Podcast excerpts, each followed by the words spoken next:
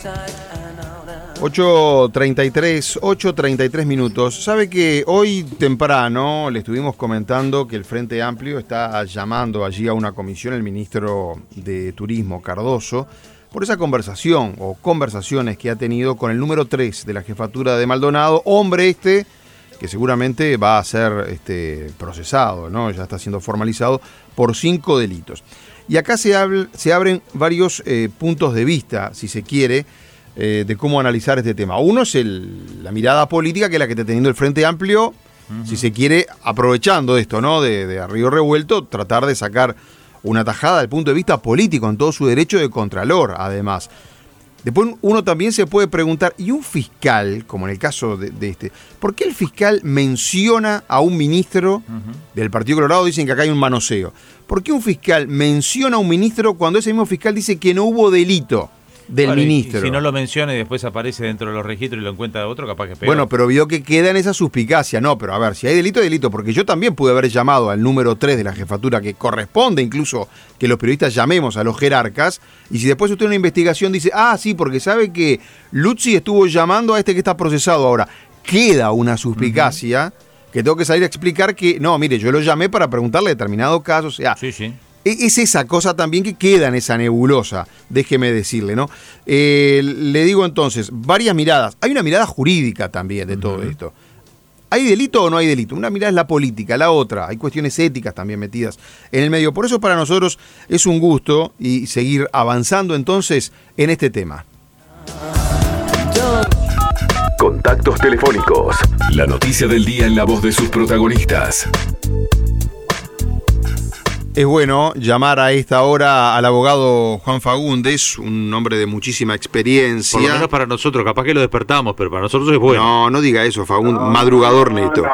Director del estudio Fagundes y asesores. Más de 30 años tiene Fagundes como abogado. ¿Cómo anda?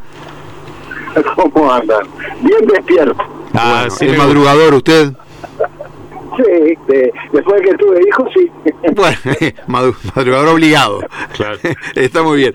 Fagundes, eh, eh, estábamos viendo nosotros tratando siempre de entender un poco más la realidad. Esta situación que se da con el ministro Cardoso, que llama a este jerarca, y la discusión que se está abriendo. Eh, ¿Hay delito o no hay delito? Vamos a empezar por ahí, usted que es abogado. Bueno, para mí no. Para mí no hay delito. bien rápido.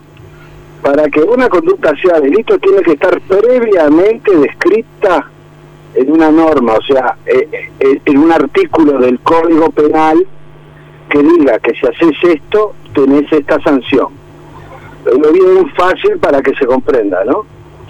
Hay normas, hay normas que tratan de prever o de castigar prever y castigar delitos de corrupción, delitos cometidos por funcionarios públicos, delitos eh, que podrían de alguna manera pensarse que esta conducta entraría en esa, por ejemplo, conjunción del interés público y privado, eh, aquellos casos no previstos en la ley, pero que puedan eh, que puedan ser tomados como algún tipo de tráfico de influencias, o los que, si, bien no están nominadas las conductas, es, lo que se llama un tipo penal abierto, podría considerarse que cae dentro de esa figura, etcétera, etcétera.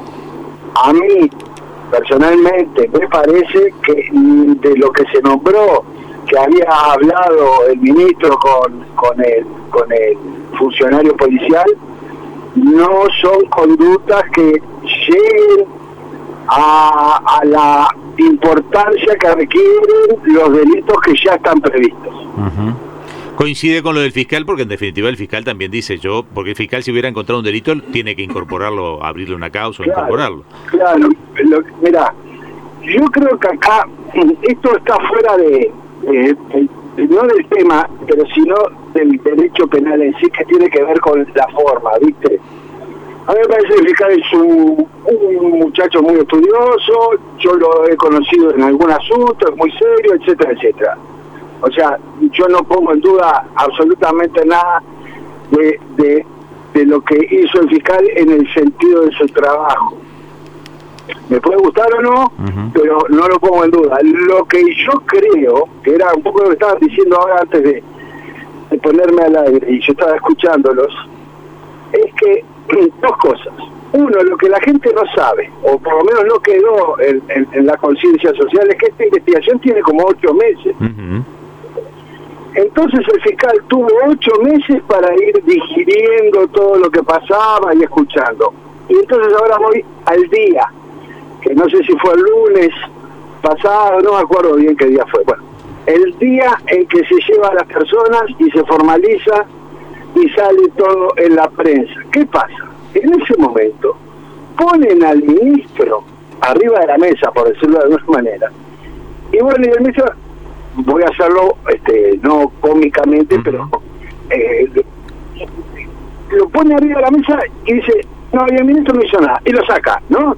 No sé si... Sí, sí, Lo que quiero... Pero igual lo tira. eso, eso genera mucha suspicacia, porque también, como decían ustedes, generaría mucha suspicacia si no dice nada que un ministro ahí después salta. ¿No? Yo el fiscal prefiero decir, además, sí, estuvo esto del ministro. la única diferencia, pero hablo desde la experiencia, no de lo que está bien y está mal. La única diferencia es que yo hubiera dicho, si bien en principio no vemos nada, veremos más adelante porque la investigación o sigue en el sentido de... Sí, como diciendo lo nombré porque tengo que tengo que investigarlo también. Exactamente, lo tengo que blanquear en el sentido puro de la transparencia de la investigación. Ahora, Juan. pero si no hubo delito, perdón, porque en ocho meses, creo que duró un año la investigación, ese jerarca policial debe haber recibido muchísimas llamadas. El fiscal no nombra a otras personas, solo al ministro.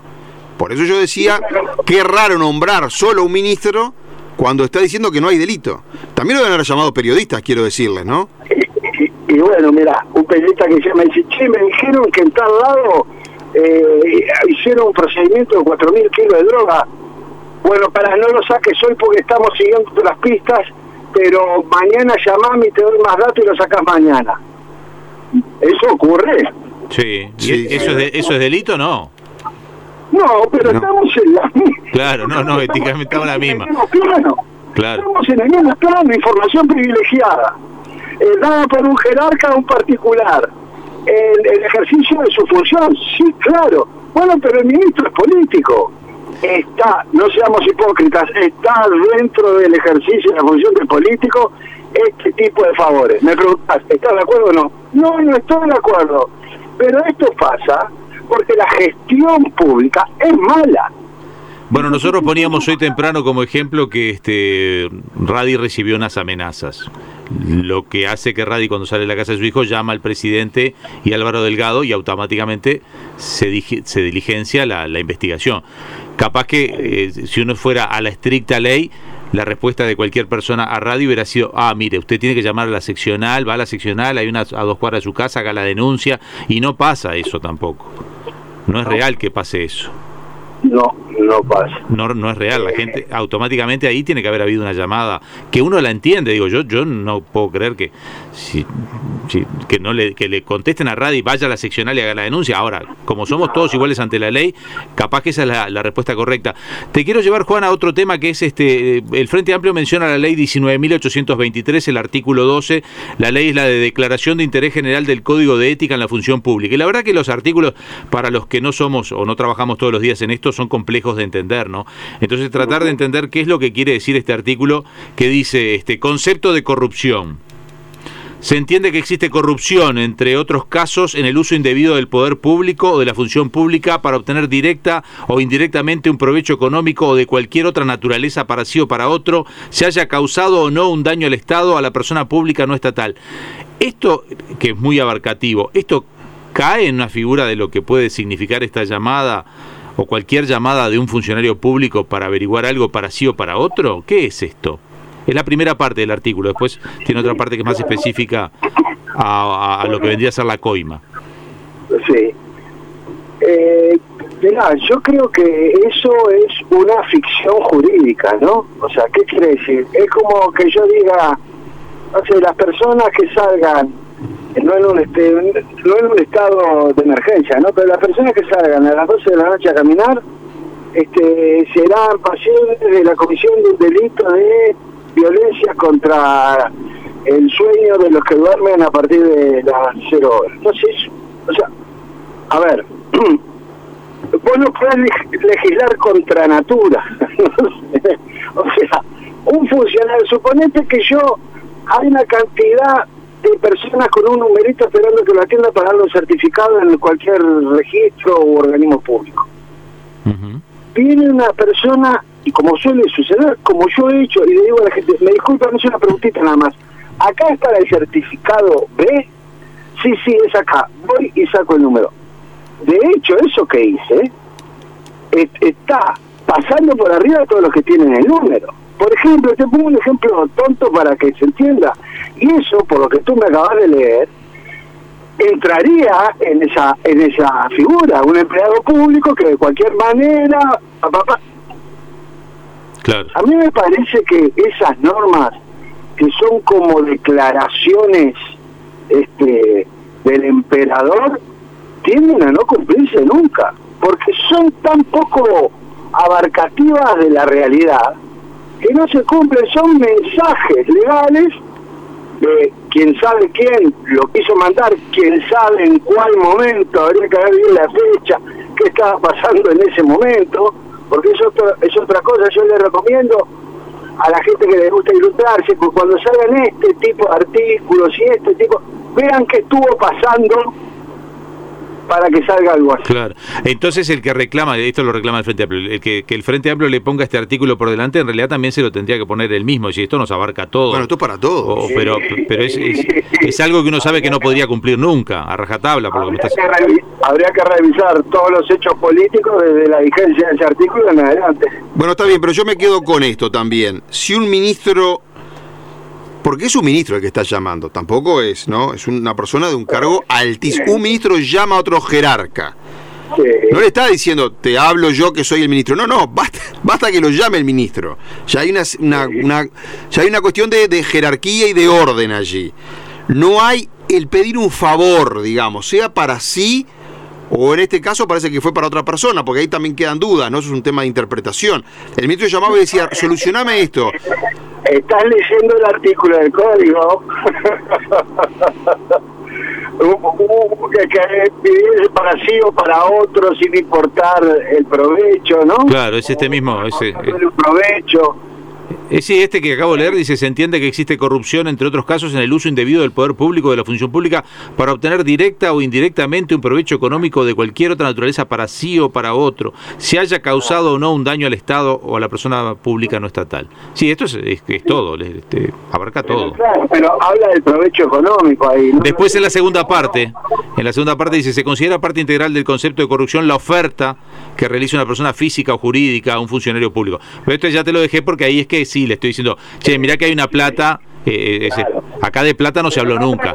Claro, pero del provecho económico, no, acá no creo, no creo, no, acá no se ve ningún provecho económico. No, si no el fiscal hubiera dicho que había delito. Claro, yo creo que, yo creo que acá, este, lo único, a ver, es, claro, si fuera, a ver, suponete que fuera el ministro de, yo que sé, energía. Yo lo que yo lo que hubiese hecho es llamar al ministro del Interior. No sé si claro, entre ministros. Pero en este caso, en este caso se dan dos cosas. Eran conocidos, sacalo porque para mí el ministro es 24 por 24, pero es el ministro de Turismo, está en contacto con la gente, con los problemas, está en la trinchera, ¿no? Es un tipo que está caminando y preguntando, y más en este tema de que está todo el mundo desesperado, pobrecito los de la y le pueden llegar este tipo de cosas. Ahí te perdimos, este Juan. Hola. Hola. Te moviste y te perdimos, perdón. sí. Eh, lo tendría que haber canalizado a través del ministro del Interior y sonaría más, ¿cómo te puedo decir? Más correcto. Pero a la postre es lo mismo. Claro. Bueno, pero ahí el razonamiento lógico también es no voy a molestar al ministro por una cuestión que tampoco era este, un gran problema, sino que llamo a, quien yo conozco, porque Cardoso también es de Maldonado, ¿no? O sea, hombre Maldonado, legislador toda la vida por Maldonado, tiene muchos conocidos allá, llamó al, jerarca que conocía de la jefatura y le dijo, mira, está pasando esto. La discusión nuestra era si estaba bien desde el punto de vista legal, que eh, Fagundes entiende que no hay ningún tipo de delito, el fiscal lo mismo, y después está la cuestión ética, de esto que la sociedad puede discutir también si estuvo bien o estuvo mal. Pero mira, mira, yo con yo pienso, miramos, ojalá viviéramos en una sociedad tan perfecta que la gestión pública no necesitase de ninguna de ningún atajo ni de ningún favor de nadie, ¿no? Eso no pasa ni acá. Creo que las más desarrolladas desde el punto de vista de la función pública se puede asemejar a lo perfecto, pero no creo que sea perfecto tampoco. Este, te lo muestran en los, en brochures, pero después en, en la realidad es distinto el, tema es así. El, el, hecho de la función pública y de los cada vez más requerimientos de la ciudadanía al Estado en todos los planos, desde la alimentación, la vivienda, los derechos humanos, los derechos de las comunidades LGTB, los derechos de... Cada vez son más los grupos sociales que reclaman que el Estado tenga eh, atención, sanidad, techo, eh, libertad, cuota política, cuota en el funcionariado, cuota por este, descendencia étnica, cuota... Entonces, ojalá el Estado pudiera abarcar todo eso y ser perfecto y ser rápido, violencia doméstica, por ejemplo, y actuar antes y no después levantando lamentablemente un cadáver. Ojalá fuera así, pero no es así. No es así. Entonces, por algún lado, la política, los políticos, cuando ven que alguien está necesitado y no preguntan qué votaste, a veces es un correligionario, a veces es un vecino, sobre todo en los departamentos que no son Montevideo, y los que son Montevideo también, pero esos funcionarios dan una mano, una gauchada, hacen un favor, agilitan un trámite, etcétera, etcétera, suplen, suplen la imposibilidad de la gran estructura del Estado que aplasta las cosas sin ver en detalle porque no puede. Entonces, es una función política estar atento a los problemas y ponerlos en conocimiento de los funcionarios que tienen que actuar fuera del hecho corrupto, ¿no? Aclaro, sí, sí, sí, sí. Fuera, y yo creo que sí. Claro, es un buen razonamiento. Esto tampoco va a inhibir, esto tampoco va a inhibir que, que sigan haciendo esa, esa función, pero de todos modos, si nos fuéramos a rajatabla, deberían inhibirse, entonces, haciendo el razonamiento. bueno, entonces te, digo, yo, Juan Pablo, te digo, me parece que le cortas un 50% a la necesidad de los políticos. Claro. Muy bien. Es entendible. Doctor Juan Fagundes, muchísimas gracias por habernos atendido. Katy, Lucy, muy amable. Que pasen bien. hasta luego, hasta luego. Bueno, allí estaba entonces una visión interesante, ¿no? El aporte de, este abogado para la discusión. Y lo otro, la visión política, la que tiene el Frente Amplio. Sí, después, bueno, lo que queda claro es que cuando se redactan algunos artículos de las leyes, son, como decía Juan, declaraciones muy abiertas que son... Un poco para la tribuna. Claro, sí, sí, es que esa ley... estuvo interesante lo que dijo, hay que ver el, momento en el cual se saca ese artículo, se saca esa ley, ¿no? Que estaba pasando en el país y de allí al reflejo en el Parlamento. Uno siempre parte de la buena intención también de los legisladores de, de ayudar con este tipo de artículos. Sí, el asunto es que no se vayan de la realidad. Algunos son como de perogrullo. El artículo 13 de esa misma ley, que si la quieren buscar, es la ley sobre ética y que tiene el número el número 19.823, porque ahora con el IMPO lo encuentran facilísimo, Declaración de Interés General del Código de Ética de la Función Pública. El artículo 13 es otra declaración de esas que son así. Voy a decir, pero esto lo escribieron. Dice, el funcionario público debe observar una conducta honesta, recta e íntegra y desechar todo provecho o ventaja de cualquier naturaleza obtenido por sí o por interpuesta persona para sí o para terceros en el desempeño de su función bueno, pero esto es de perogrullo, ¿no? Eh, obviamente, es portate bien y sé honesto, dice el artículo. ¿Avanzamos con el programa? Sí, pero ¿sabe? ¿Tengo un minutito? Usted me, me vive... Porque tenemos, un minutito. Usted, no, porque... minutito usted es bravísimo. No, no, le quiero decir esto. Tenemos a Olesker que... Para dar la posición del Frente Amplio. Porque el Frente Amplio acá... Por el, llamado. Claro, hay una jugada, si se quiere, no, no, lo digo esto peyorativamente, la jugada, ¿no? Pero es una jugada política del Frente Amplio. El Frente Amplio está pidiendo la renuncia del ministro por esto que estábamos hablando nosotros con Fagundes. O sea, estamos como, como en pensamientos distintos. Sí, no están diciendo discrepamos con el ministro, nos parece. No, que se vaya. Está pidiendo la renuncia. Se vaya. Como que fue, o sea, los niveles de gravedad acá se están manejando en forma muy distinta. Por eso quería que escucháramos a Olesker. Lo tenemos de, lo que fue la, nota que dio ayer cuando se está llamando el Frente Amplio en, en, sus senadores, su bancada, está convocando al ministro Cardoso a una comisión para que dé explicaciones sobre esto que estamos hablando. Eh, los eh, compañeros y compañeras diputados han tomado la iniciativa de citar al, ministro a, a la Comisión de Seguridad y Convivencia Ciudadana. Nos pareció a los senadores un buen camino porque nosotros hicimos una declaración del conjunto de la bancada de senadores y diputados. Nos parece bien que los diputados tomen esa iniciativa y que de alguna manera analicen el contexto en el cual se dio esto y las distintas contradicciones que hoy se ven entre unas y otras declaraciones. ¿Qué por lo tanto, particularmente les En general, el contexto, eh, eh, en por qué se pidieron determinadas cosas, cómo se pidieron, cuándo se pidieron. Es decir, todo eso debe ser, debe ser requerido y nos parece que el mejor lugar es la Comisión de Seguridad y Convivencia Ciudadana y diputados a tomar iniciativa de tomarla y serán ellos quienes convocarán al eh, ministro. Nosotros, obviamente, mantenemos la declaración que hicimos en su momento, ¿no? ¿Se mantiene entonces el pedido de renuncia al ministro? Sí, sí la declaración en su momento se mantiene. Entre líneas, escucha periodismo por FM Hit.